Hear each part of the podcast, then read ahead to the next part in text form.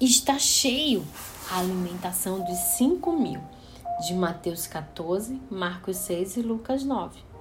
Era uma vez cinco mil famintas e sedentas e provavelmente muito amuadas, pessoas sentadas no alto da montanha querendo jantar. Eles tinham vindo ouvir Jesus naquele dia, mas eles vieram antes do café da manhã e estiveram por toda a manhã, por toda a tarde e já passava da hora do jantar. Ninguém pretendia estar lá todo aquele tempo, mas foi como aconteceu. Ouvindo Jesus era como se o tempo não existisse. Elas saboreavam cada palavra que Jesus dizia. As pessoas poderiam ouvir Jesus por horas, e neste dia, particularmente, foi exatamente o que eles fizeram. Mas eles não tinham comprado comida suficiente e eles não poderiam sair para comprar hambúrguer e batata fritas, porque, claro, eles estavam no meio do nada, lá na montanha, sem lojas ou restaurantes. Além do mais, este tipo de comida ainda nem tinha sido inventada. E cá para nós, hambúrguer e batata frita? O que eles iriam fazer? Os amigos de Jesus tiveram a ideia. Mestre, vamos mandar todo mundo para casa e assim eles vão comer em casa. Eles não precisam ir para casa, disse Jesus. Vocês podem dar a eles algo para comerem. Jesus queria que eles pegassem a estrada em direção à cidade e comprassem comida para tanta gente. Como eles carregariam tanta comida nas costas? Naquele tempo não tinha nem caminhão. Os amigos de Jesus se apavoraram. Mas nós nem temos dinheiro suficiente, Jesus. Que comida vocês têm? Jesus perguntou. Vão e vejam, procurem na multidão. Havia um pequeno menino na multidão. Ele trouxe um almoço que sua mãe tinha feito com muito carinho para ele naquela manhã. Ele olhou para os seus cinco pães e dois peixes não era muito, não era o suficiente para cinco mil, mas era tudo que ele tinha. E ele falou: Eu tenho alguns. Os amigos de Jesus riram quando viram o pequeno almoço. Isso não é o suficiente para uma multidão, eles disseram. Mas eles estavam errados.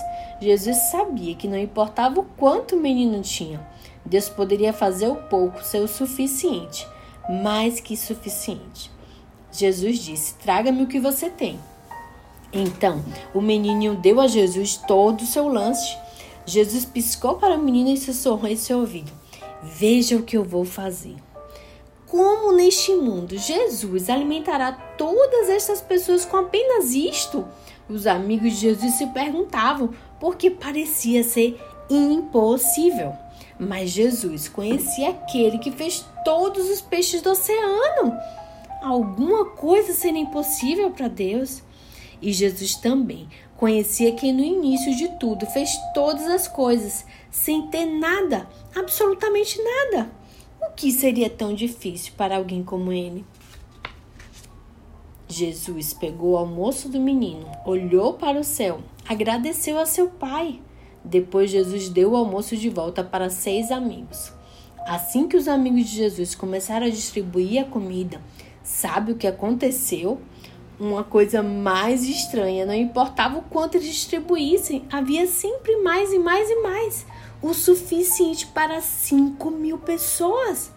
Todos comeram tanto quanto quiseram, duas, três, até mesmo quatro vezes, até ficarem satisfeitos. Ainda havia sobras. Bem, Jesus fez muitos milagres como estes, coisas que as pessoas pensaram que nunca poderiam acontecer, que não eram naturais mas era a coisa mais natural do mundo. Era o que Deus tinha feito desde o início.